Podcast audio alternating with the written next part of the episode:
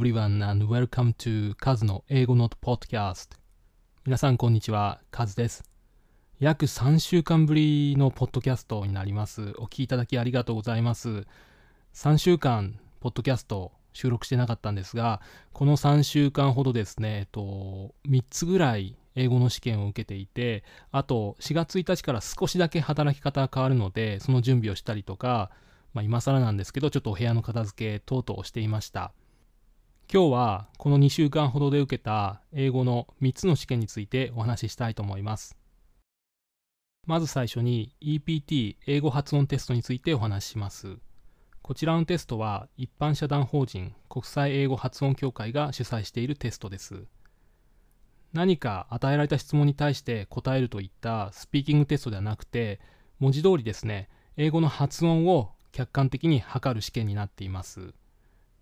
こちらはですね、あの試験会場での試験もあるようですが、僕は今回受けるの2回目なんですけども、スカイプで受けました。スカイプなので、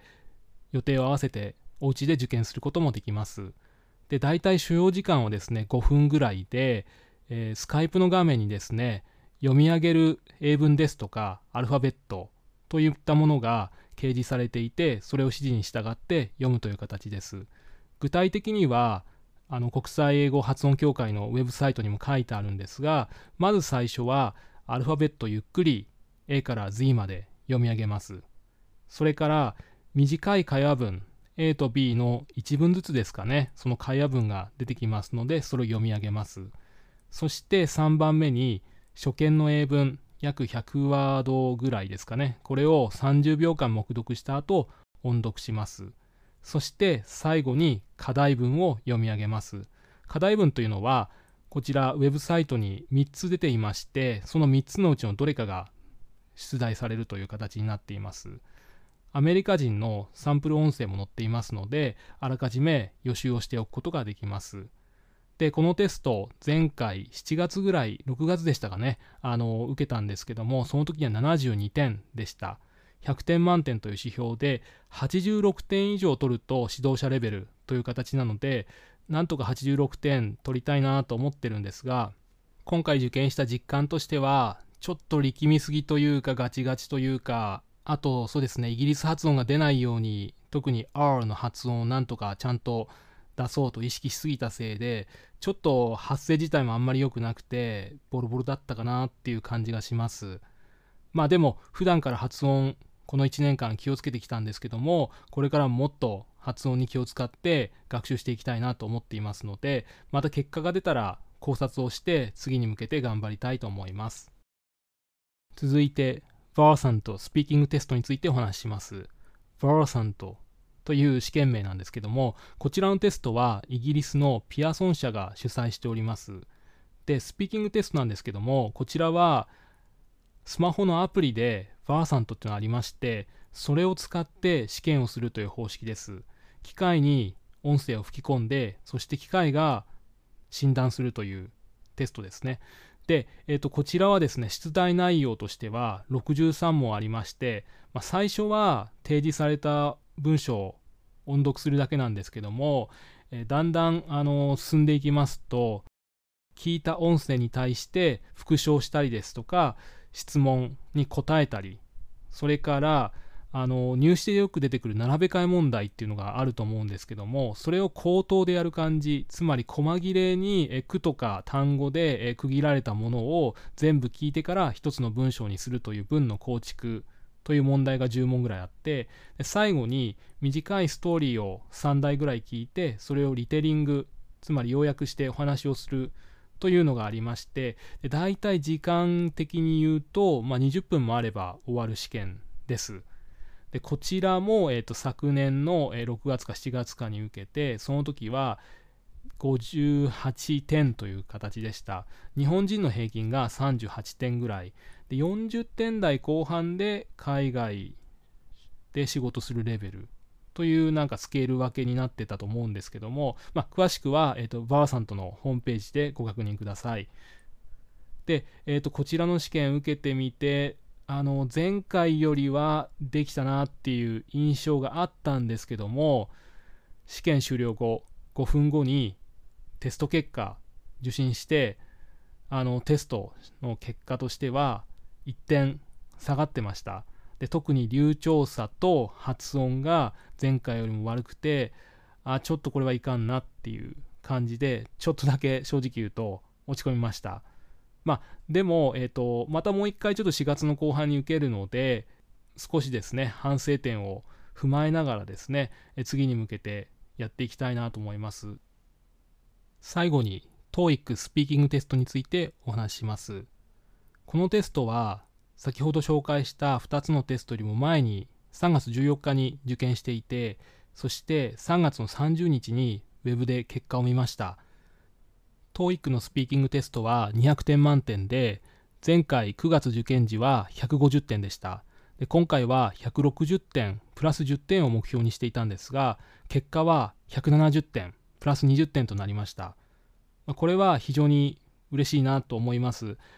対策をとって練習してきたから、まあ、点数が上がったっていうのもあるんですけども前回よりも落ち着いて喋れたなっていう実感もありますし最後に TOEIC のスピーキングは自分で吹き込んだ音声の確認ができるんですけどもまずまず明瞭にある程度落ち着いて話せてたかなと思っていたのでなんとかプラス10点はいけるんじゃないかなと思っていたんですが20点上がったのでほっとしています。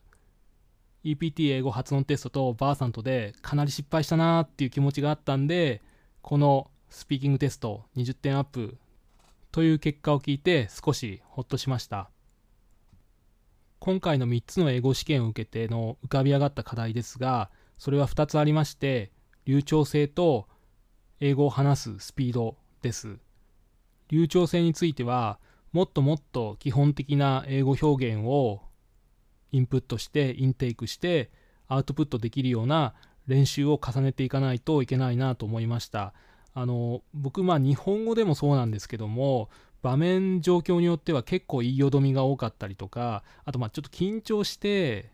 なんかどもっちゃったりとかって結構あるんですけどもやっぱりそれってしっかりと頭の中が整理されてなかったりもともとインプットが欠けていたりとか、まあ、そういったことによる原因が多いと思うのであのしっかり普段からですねもっとあの基本的な英語表現を理解してるだけにとどまらずにですね内在化させてしっかりアウトプットできるようにもっともっと練習重ねていきたいなと思っています。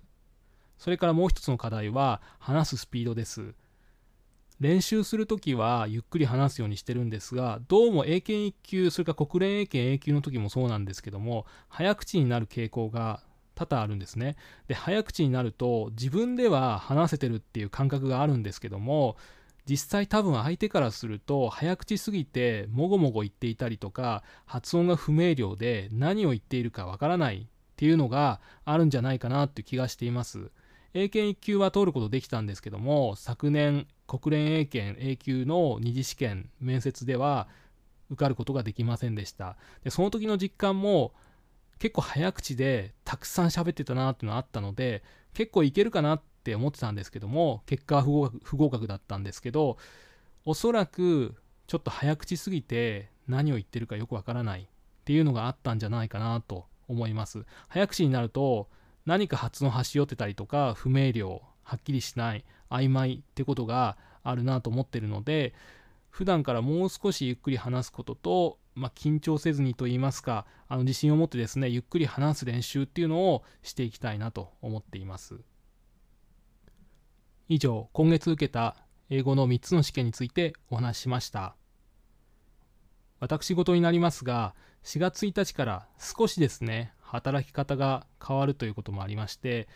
ポッドキャストを更新できるかなっていうのがあります。まああのやめずにですね細々となってしまうかもしれないんですが続けていきたいなと思っていますのでまた機会がありましたら聞いていただけると嬉しいです。